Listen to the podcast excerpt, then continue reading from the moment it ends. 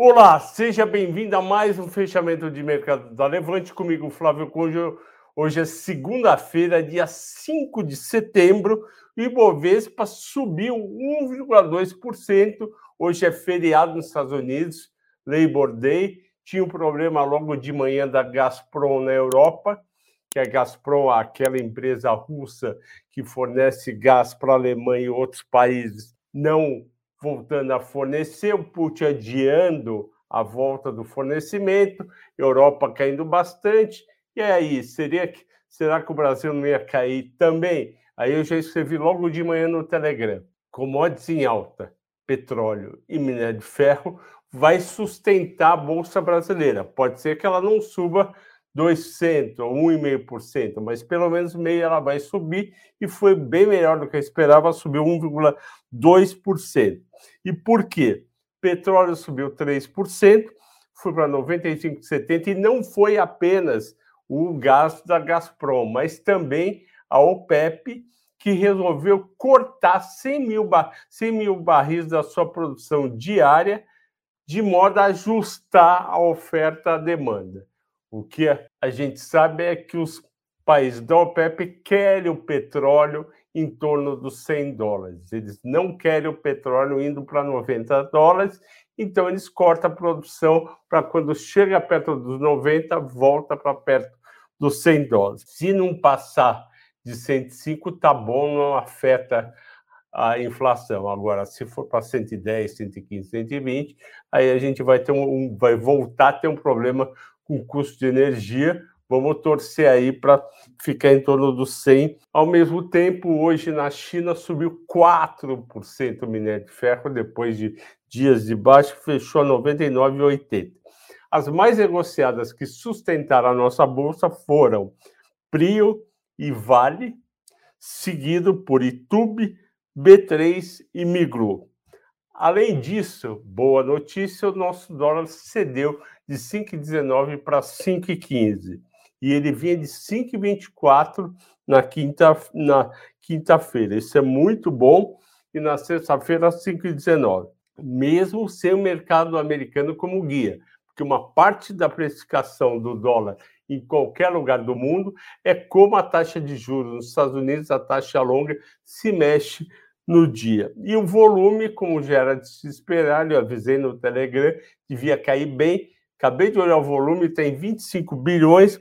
Vocês lembram que nos últimos pregões eu olhava nesse horário e estava lá em torno dos seus 50, 58 bilhões. Então, isso mostra, isso confirma que o investidor americano é uma parcela considerável da Bolsa Brasileira, pelo visto, metade é deles. Entre as ações mais negociadas também teve a Petro, em primeiro lugar, e ela ficou estável a 33,43.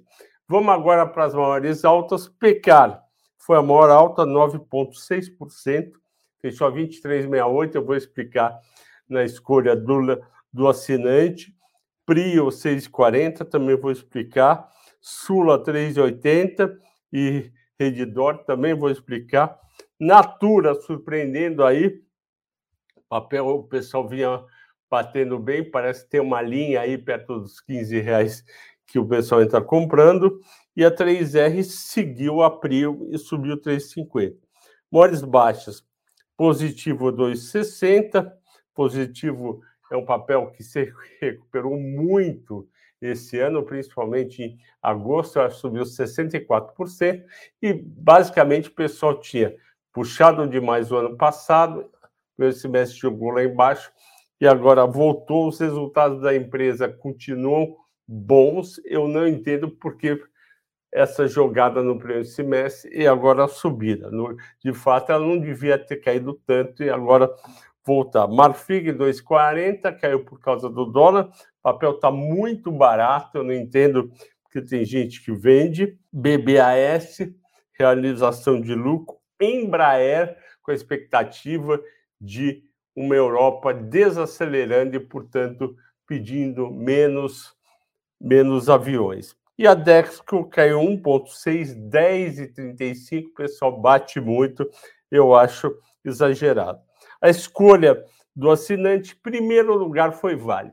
E Vale, Eu já mostrei isso no mata-mata que a gente fez há três meses atrás. Vale acompanha o preço do minério. É praticamente todo dia, eu já fiz essa conta, chega a ser 80%. E faz sentido porque 70% das vendas trimestrais da Vale é de minério de ferro. A produção tem pouco aumento, às vezes aumenta 5%, 6%, no outro cai 4%, 5%. Então, o que vale é o preço do minério de ferro. A Vale não tem praticamente nenhum controle e ela pega o preço da China. A China está numa situação não muito agradável, por quê? Porque ela está não só sofrendo com a desaceleração econômica da Europa, que é um grande importador de produtos da China, mas também com a política de Covid zero, eles estão toda hora fechando cidades, fechando estado, fechando o centro comercial. Isso daí, obviamente, cai a demanda de tudo. Tanto é que o PIB foi 2,5 no primeiro semestre, o esperado era 5,5.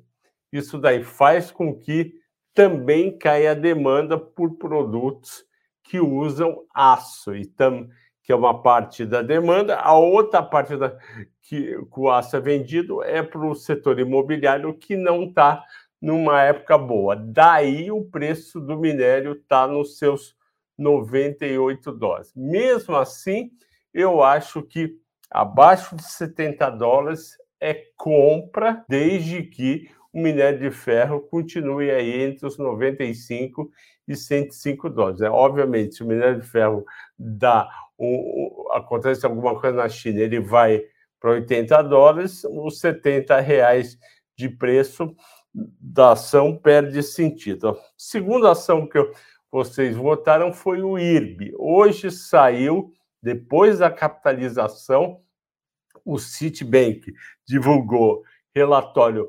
reafirmando a venda, dizendo que não acredita que vai ser suficiente esse quase 1 bilhão e 200 está entrando no capital da companhia. O Citi diz que, que tem outros problemas a serem resolvidos. Em compensação, o JP Morgan elevou de underweight para market weight, ou seja, quem estava com pouca ação ação abaixo do índice do IRB deveria ir para cima. De toda forma, o que mais pesou foi a venda do CIT no caso do relatório. Terceira ação, Redditor. O que, que aconteceu com a Redditor? Por que subiu Redditor, Rap Vida? Sul América está linkado porque está tendo uma combinação de negócios entre Redditor e Sul América. A questão é a seguinte: desde que foi a foi aprovado na Câmara, depois no Senado, o piso salarial para os enfermeiros, se não me engano, perto de R$ 4.500, e pegando a escadinha nos técnicos de enfermagem, o setor começou a cair. Por quê? E por que a Rap Vida? Porque uma coisa é você pagar R$ 4.500 para um enfermeiro, aqui, ou enfermeira, óbvio, eu estou falando dos dois, aqui num hospital na cidade de São Paulo, num bairro uh, que cobra bem dos seus de quem vai lá. Outra coisa é você pagar R$ e reais num bairro na periferia onde vive só de SUS. E pior ainda, quando você sai do sudeste das capitais e principalmente quando você vai no norte e nordeste, onde a Rap Vida opera mais. E a realidade do salário médio e do custo de vida e a receita do hospital é diferente, faz com que esses hospitais tenham que fazer o seguinte: ou aumenta o salário e entra em prejuízo ou em lucro perto de zero, ou é obrigada a demitir eh, enfermeiros, enfermeiras para ajustar ao custo. Só que se você tiver menos enfermeiro e enfermeiro, você vai ter uma qualidade menor no atendimento das pessoas. Então, o que, que aconteceu? O ministro Barroso do STF pediu para parar é, a adoção do piso salarial e, com isso, as ações respiraram um pouco. Eu acho mega interessante várias, várias é, profissões terem seu piso salarial. Só que esse piso salarial, em primeiro lugar, não pode ser, ser colocado de cara assim, do dia para a noite. Deveria ter uma programação tipo um, dois anos para se programar e deveria ter uma diferenciação por região. Se você mora num lugar com custo de vida é X, ou que o salário médio das pessoas é X, você não pode ter aquele mesmo de outro lugar. Então, isso é, isso é realidade, porque às vezes, como foi o caso da, do registro de empregada doméstica no passado, você, apesar de super justo, às vezes acaba gerando um desemprego. E a gente não quer desemprego, eu pelo menos não quero desemprego. Eu quero emprego para todo mundo, eu acho o emprego a coisa mais importante da economia, com direitos e melhores salários, mas tudo acompanhando o mercado e não do dia para a noite. É a mesma coisa se a gente virasse aqui e falasse: olha, o que os analistas ganham na Levante e nas outras vai ter que ser o dobro a partir do mês que vem. Aí eles iam demitir, porque a receita não dobra em um mês. E por último, a Prio foi votada também. A Prio, que é uma excelente Junior Oil Company, junto com a 3R, não, não tem escapatória. O petróleo subiu, ela sobe, o petróleo caiu, ela cai. Por quê? Porque ela não vende ainda gasolina, ela não vende óleo, óleo, óleo, combustível, ela não vende nafta.